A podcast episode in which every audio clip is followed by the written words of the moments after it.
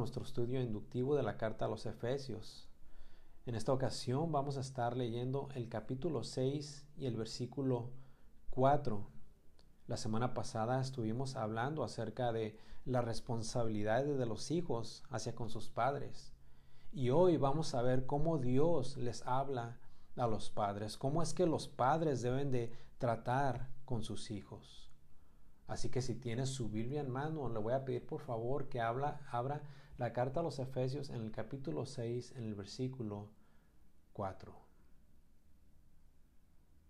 Y vosotros, padres, no provoquéis a ira a vuestros hijos, sino criadlos en disciplina y amonestación del Señor. Ser un padre es un privilegio. Ser un padre es un honor. Todos los que hemos experimentado con la dicha de tener hijos, podemos estar seguros que es una tremenda bendición poder ser llamados padre y madre y poder llamarles a ellos hijos. Ana, siendo una mujer estéril, sufría amargamente por poder ser llamada madre. Sara, siendo vieja, por fe tuvo la esperanza de llegar a parir y ser madre. Por instinto y por naturaleza, los padres aman y protegen a sus hijos. No tan solamente las leonas destrozan a los depredadores que intentan atacar a sus cachorros. Estoy convencido que cualquier padre con sano juicio haría lo imposible porque sus hijos estén sanos y salvos y seguros. Muchos darían lo que fuera para poder portar con ese título, ser padres y vivir la bendición más grande que Dios les puede dar. Incluso parejas que por alguna razón no son fértiles y no pueden tener hijos, y que anhelan tenerlos, invierten en tiempo, dinero y esfuerzo para poder adoptar a un bebé y así poder ser padres. Y lo cierto es que es hermoso tener hijos. Es una bendición de Dios. Los hijos son la muestra de gracia de Dios para los padres. Pero existe un pero. El ser padre tiene implicaciones muy importantes. Primeramente, los padres tienen una alta responsabilidad para con ellos. Y la razón por qué es así es porque primeramente los padres tienen la, la, responsabilidad para con Dios. Sí, son un regalo, un gran regalo de parte de Él. Pero Dios no ha dado a los hijos para que los padres no los cuiden. Dios no ha dado los hijos para que sean dejados atrás.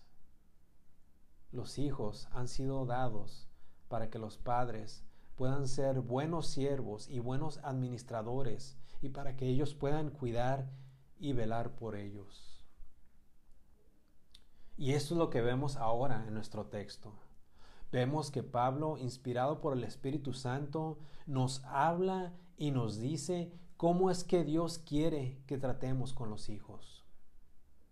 Ya vimos en nuestro último estudio que se trató de los primeros tres versículos sobre los hijos y, y su responsabilidad, de que los padres para ellos son la autoridad y por lo tanto ellos, los hijos, deben de obedecer. Esa es la manera como ellos se deben de someter. Esa es la, la, forma como ellos deben de sujetarse, obedeciendo a sus padres. Les dijo en el versículo 1, Hijos, obedecer en el Señor a vuestros padres porque esto es justo. Esa obediencia, como aprendimos, no es negociable. Los hijos deben de entender que esto es de parte de Dios. Es por eso que el apóstol Pablo al final del versículo dijo, porque esto es justo. Eso es lo que Dios ha establecido. Los hijos en realidad no están en casa para que ellos tomen la decisión final. Los padres como líderes y como autoridad y de parte de Dios son los que determinan sobre los asuntos que conciernen a sus hijos. Ellos saben mejor. Así que estando eso ya establecido, Pablo ahora se dirige de los hijos a los padres. Y la razón por la que lo hace es porque ellos también necesitan dirección. Y en este caso, esa dirección va a consistir de una instrucción. Una instrucción que ha, que ha sido originada por Dios mismo. Así que ahora Pablo les dice a los padres lo siguiente en el versículo 4. Recordemos el contexto. Les acababa de hablar a los hijos y miren el versículo 4. Ahora se dirige a ellos y les dice, y vosotros, padres, no provoquéis a ir a vuestros hijos, sino criadlos en disciplina y amonestación del Señor. Verdaderamente vemos que aquí nadie se queda fuera. Como aprendimos en el, en el capítulo 5, ni los esposos, ni las esposas, y ahora en el capítulo 6, ni los hijos, ni tampoco los padres están exentos de cometer errores. Y es por eso que Dios nos habla y nos dice exactamente ahora cómo es que debemos de tratar con nuestros hijos. Así que en el versículo 4 vemos una instrucción de parte de Dios para con los padres. Y esta instrucción contiene dos aspectos. Una tiene un aspecto negativo y dos, tiene un aspecto positivo. El negativo se encuentra en la primera parte. Les dice, no provoquéis a ira a vuestros hijos. Y el aspecto positivo se encuentra en la segunda parte, criarlos en disciplina y amonestación del Señor. O sea que, por un lado les dice qué no hacer y por otro lado les dice qué hacer. Así que vamos a ver el primer aspecto, el aspecto negativo de esta instrucción. Versículo 4, primera parte. Padres, no provoquéis a ira a vuestros hijos. No provoquéis a ira a vuestros hijos. Hay muchos padres que molestan y molestan y molestan y molestan a sus hijos. Tanto así los molestan al punto de provocarlos. O como diríamos en un lenguaje coloquial, cuqueamos, los cuqueamos a nuestros hijos. ¿Y por qué razón? ¿Por qué los padres hacen esto? Simplemente por el hecho de que son sus padres, dicen ellos, y se callan. Bueno, la primera cosa que debemos de entender es esta. Que nuestra autoridad como padres no está basada en el, en el autoritarismo. O sea, que como padres no podemos hacer y decir lo que queramos a nuestros hijos y ellos tienen que guardar silencio. Toda nuestra autoridad se sujeta en una cosa, en todo aquello y solamente en aquello que está basado en Dios. Es por eso que al final del versículo 4 Pablo les dice, creadlos en disciplina y amonestación del Señor. O sea que nosotros no tratamos o no debemos de tratar a nuestros hijos ni como siervos, ni como esclavos, ni como seres inferiores.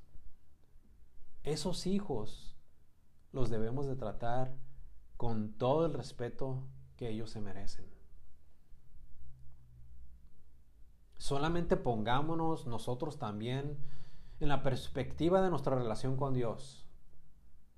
Él es nuestro Padre y nosotros somos sus hijos, ¿cierto?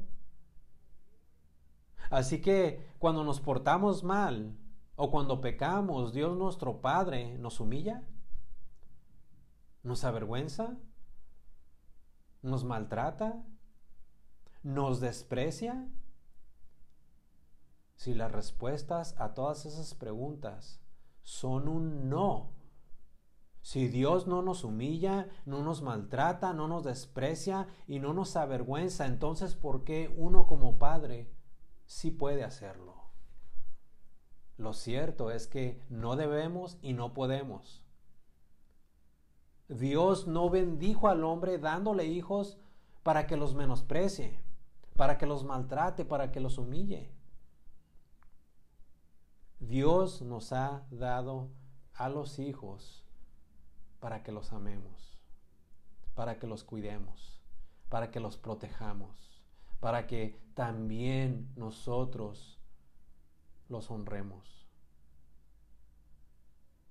Pero si estamos haciendo todo lo contrario, si estamos actuando de una manera injusta, creo que todavía no hemos entendido el porqué, el porqué de nuestra paternidad, o en el caso de las madres, su maternidad.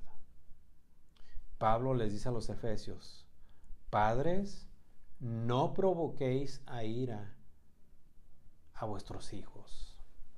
El provocar a nuestros hijos causa que estos se enojen y se enfaden y en muchos de los casos se amarguen.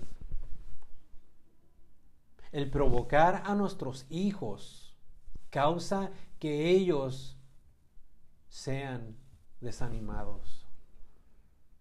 El provocar a nuestros hijos causa que ellos no nos obedezcan. El provocar a nuestros hijos constantemente causa una gran tensión entre nosotros y ellos. ¿Cómo esperamos entonces que ellos nos obedezcan? Cuando para empezar estamos siendo injustos con ellos.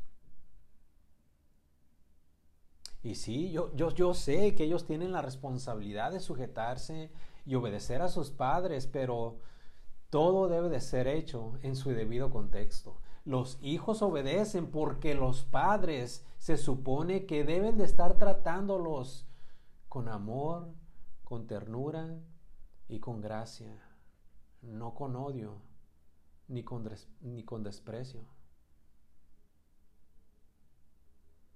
Y creo sinceramente que si los padres intentaran por hacer las cosas de una manera justa y piadosa, cuidándolos, protegiéndoles, no faltándoles al respeto, si los hijos pudieran ver la gracia de Dios en la vida de los padres Creo sinceramente que ellos no tendrían ningún problema en sujetarse. Creo que ellos se someterían a la voluntad de sus padres y los obedecerían sin ningún problema. Pero Pablo sabía que los padres son imperfectos. Y Pablo sabía que ellos también necesitaban esta exhortación y es por eso que les dice en el versículo 4, Padres, no provoquéis a ira a vuestros hijos. No los provoques. No los hagas enojar. Algo muy similar a lo que les dijo a los colosenses. Miren cómo dice Colosenses capítulo 3, versículo 21. Pablo, Pablo les dice, padres, no exasperéis a vuestros hijos. Y miren la razón, miren el por qué los padres no deben de hacer esto. Les dice, padres, no exasperéis a vuestros hijos. ¿Para qué? Para que no se desalienten, o sea, para que no se desanimen. ¿Cuántos de ustedes, padres, día con día desaniman a sus hijos? ¿Cuántas veces los hacen exasperar? ¿Cuántas veces los sacan de sus casillas? ¿Cuántas veces los provocan a ira? No debe de ser así. Los padres deben de ser como, como los entrenadores.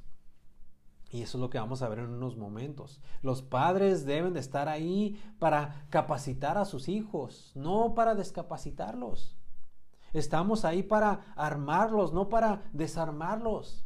Estamos ahí para darles las herramientas que ellos necesitan para poder vivir en esta vida y especialmente en este mundo caído. No para que se desanimen y estén tambaleando de un lado para otro. Ellos dependen de uno como padres.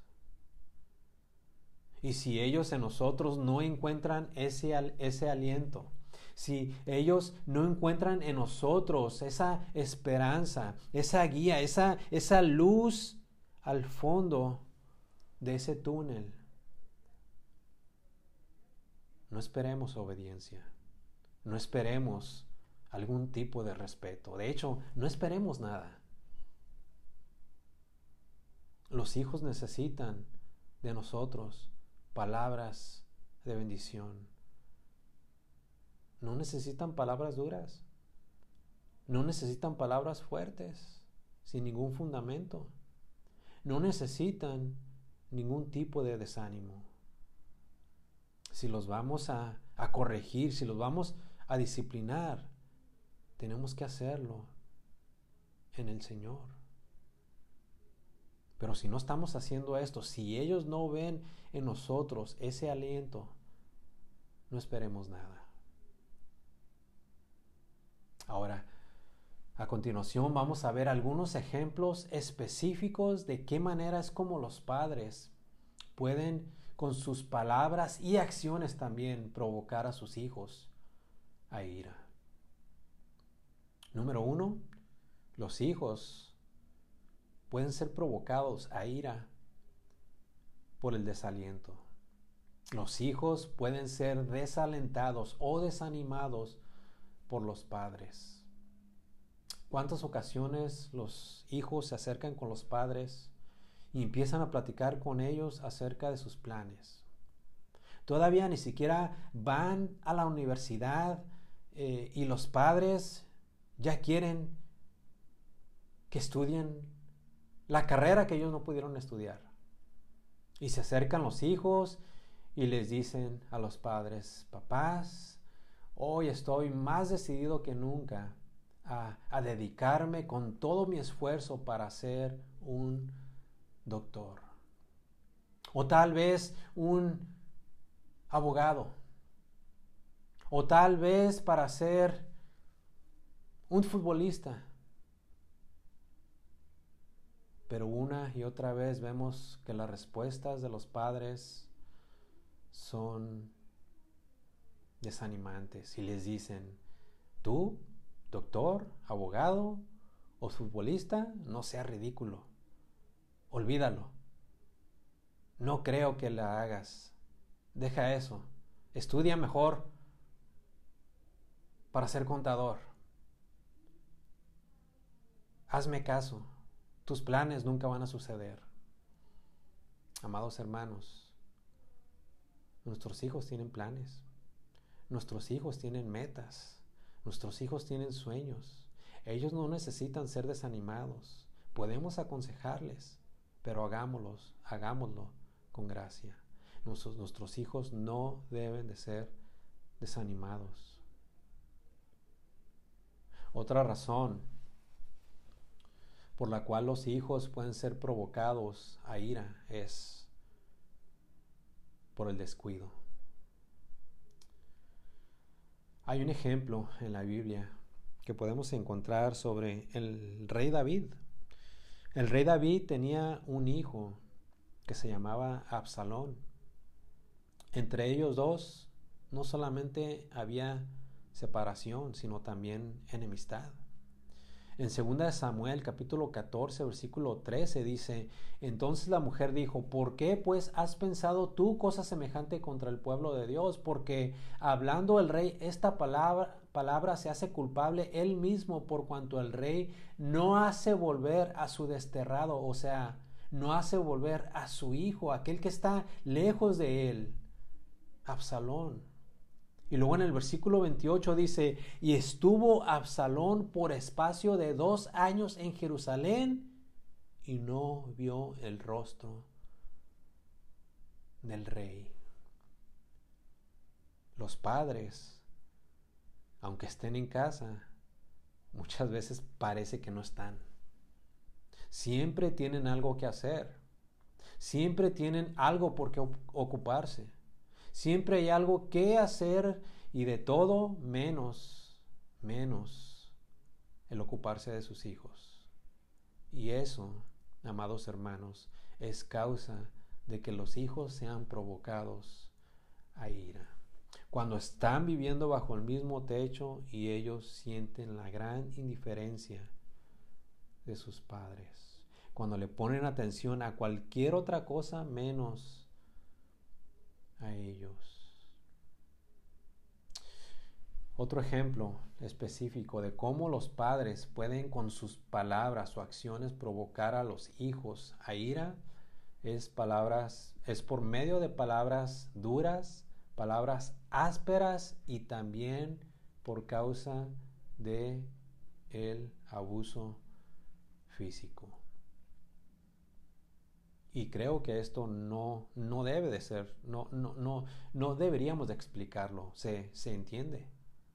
Los padres muchas veces quieren mostrar su autoridad y al hacerlo imponen sobre sus hijos castigos duros y rígidos. Muchas veces los padres infligen injustamente a sus hijos y lo hacen solamente porque se les pegó la gana. Se dice que en las cortes de Estados Unidos ha habido muchos casos de mucho abuso psicológico como también físico.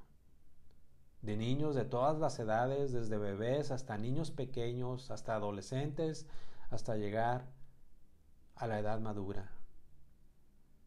Pero el hecho de que los padres se acerquen con los hijos para decirles palabras duras, crueles, ásperas y aún tocarlos físicamente sin ninguna justificación causa que los hijos sean provocados a ira. Hay muchas injusticias por parte de los padres, muchas durezas y esto causa que ellos lleguen a ser provocados a ira. Versículo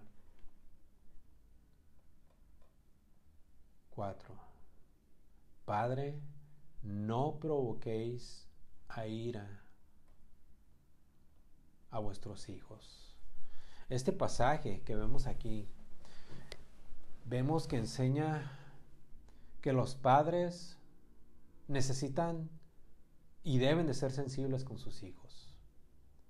Los padres no necesitan actuar sin escrúpulos o sin sentimientos o sin amor y especialmente a la hora de disciplinarlos. Creo que hasta este punto entendemos que los padres tienen toda la autoridad para corregir y disciplinar a los hijos. Pero cuando llega el momento de hacerlo injustamente y con dureza, o sin ningún tipo de respaldo bíblico o de parte del Señor, es cuando hemos dejado la verdadera, la verdadera intención de nuestra paternidad como padres. Los padres deben de medir todo lo que dicen. Los padres deben de ser siempre cuidadosos con sus palabras. Los padres deben de ser cuidadosos también con sus acciones cuando se acercan a sus hijos. Antes de hablar con ellos, tienen que pensar cómo es que van a responder hacia con ellos. Así que en este solo versículo vemos que los padres deben de dejar las costumbres, deben de dejar las tradiciones.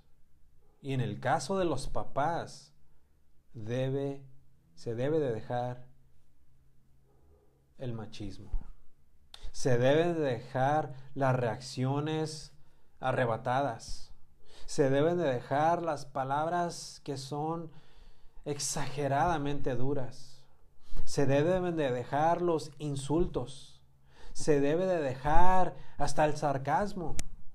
Se debe de dejar todo aquel comentario que es humillante y denigrante. Se deben de dejar aún aquellas bromas que sean pesadas.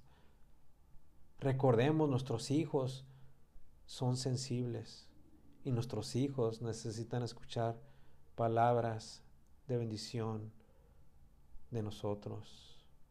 Se debe de dejar toda exigencia irracional, toda aquella que no tenga ningún sentido. Se debe de dejar todo esto porque esto provoca que los hijos lleguen a la ira. Causa que ellos se desalienten. Ahora, ¿qué debemos hacer? Entonces ya vimos el aspecto negativo de esta instrucción. Veamos lo que dice el aspecto positivo. Versículo 4, parte final. Criadlos en disciplina y amonestación del Señor. Leamos el versículo 4 completo. Y vosotros, padres, no provoquéis a ir a vuestros hijos, sino criadlos en disciplina y amonestación del Señor. Vemos que aquí Pablo pone lo positivo delante de lo negativo. Y en otras palabras les dice, padres, ustedes deben de criar a sus hijos de una manera tierna o sea que no solamente los padres, sino también las madres deben de proveer ese alimento que los hijos necesitan. No solamente deben de proveer lo físico o lo material, sino en este caso deben de proveer lo espiritual. Recordemos que esta palabra criar significa, en el contexto de, de los hijos, que los padres deben de alimentar a sus hijos, deben de nutrirlos. Esto es lo que vimos en el capítulo 5 cuando Pablo se dirigía a, los esposos. En el versículo 29 les dijo, porque nadie aborreció jamás a su propia carne, sino que la sustenta y la cuida. Es el mismo concepto, es la misma idea. Dijo Juan Calvino, que los hijos deben de ser apreciados tiernamente. Los hijos deben de ser criados tiernamente. Los hijos deben de ser disciplinados y amonestados en el Señor. Ahora, para empezar, esto no quiere decir que los padres no deben de ser firmes con ellos, pues ellos deben de ejercer la disciplina. Pero de nuevo, esta siempre debe de ser conforme al Señor. Una pregunta que, que surge muy a menudo cuando nos encontramos con este tipo de pasajes es, pero ¿hasta cuándo los padres deben de criar a sus hijos? O específicamente, ¿hasta qué edad? ¿Hasta que se mueran viejos? Bueno, no necesariamente. Y digo no necesariamente porque en cierta manera los padres crían a sus hijos al aconsejarlos. Y ellos siempre deberían de aconsejar a sus hijos, aun ya siendo viejos. Pero existe una diferencia entre aconsejar y criar. La crianza debe de ser típicamente hasta la edad de la madurez. Y en nuestra cultura Usualmente eso es a la edad de 18 años o hasta que ellos salen de sus hogares. O sea, que los padres tienen la responsabilidad de criar a los hijos desde que son amamantados, o sea, desde que toman biberón, hasta que ellos llegan a su mayoría de edad. Pregunta, ¿De qué son responsables los padres exactamente? ¿Cómo es que ellos deben de criar a sus hijos? ¿Cómo es que ellos los deben de alimentar? Bueno, enseñándoles todo lo espiritual. Los padres y también las madres deben de proveer el alimento a sus hijos. No solamente deben de proveer lo físico o lo material, sino también todo lo espiritual. Los padres están a cargo. Esa verdaderamente es la autoridad que se les ha dado a los padres para que ellos a sus hijos les enseñen y los críen, los crían, los críen en el Señor. Los padres tienen la responsabilidad de educar a sus hijos de manera que ellos puedan ser ahora sí que entrenados para que ellos puedan entender lo que es la, si se puede decir, la esencia de, de la fe de cristiana. Y ellos deben de ser también aconsejados sobre cómo es que verdaderamente deben de vivir de acuerdo a esa fe.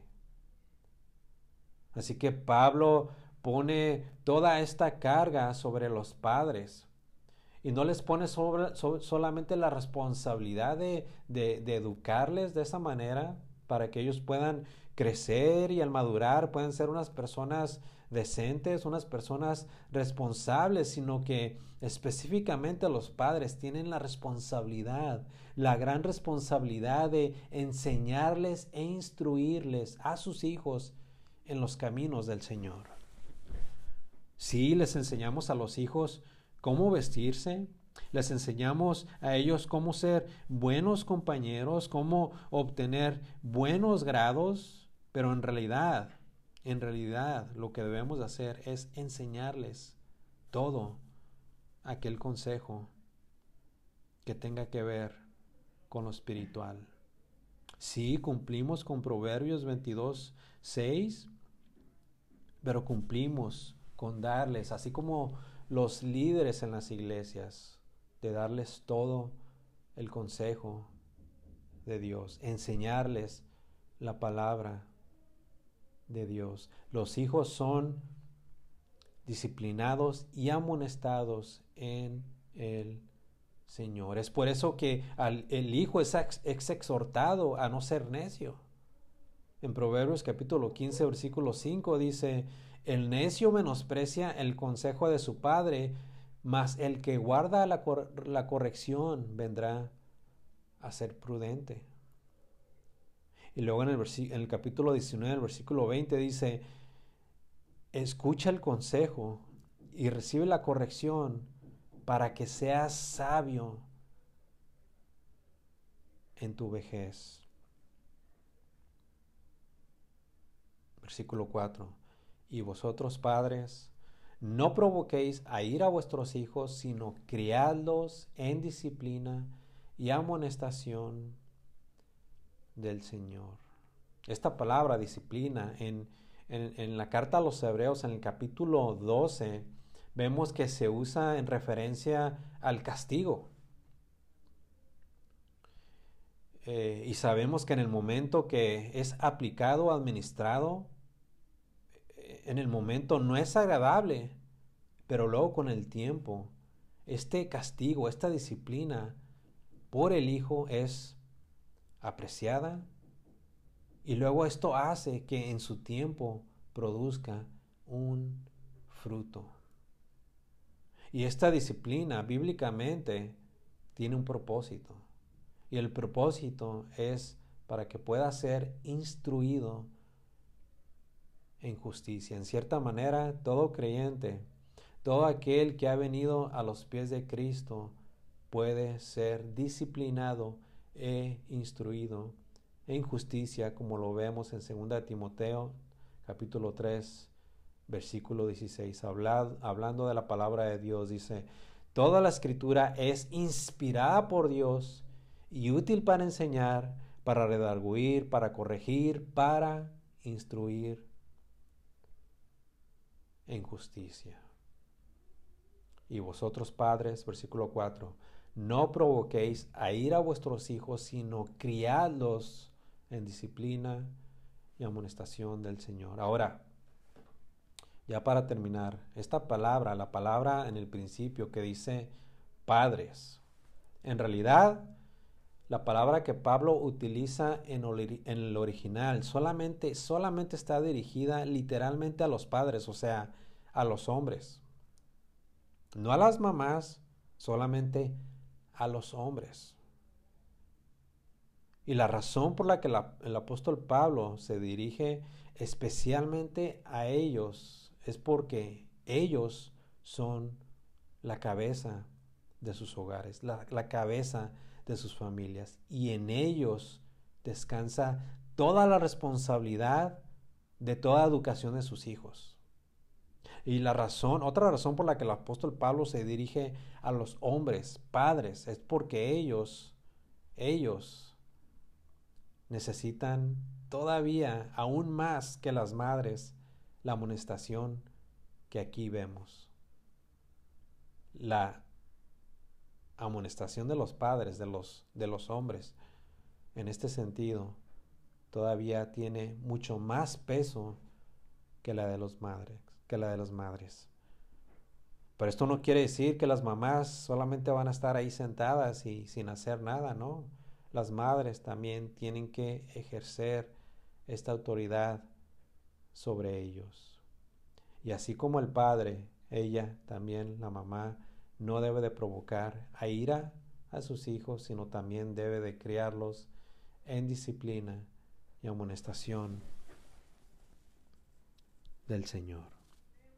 Así que los padres debemos de criar y amonestar a nuestros hijos en amor, cuidándolos, protegiéndolos, velando por ellos y todo hacerlo siempre en el Señor.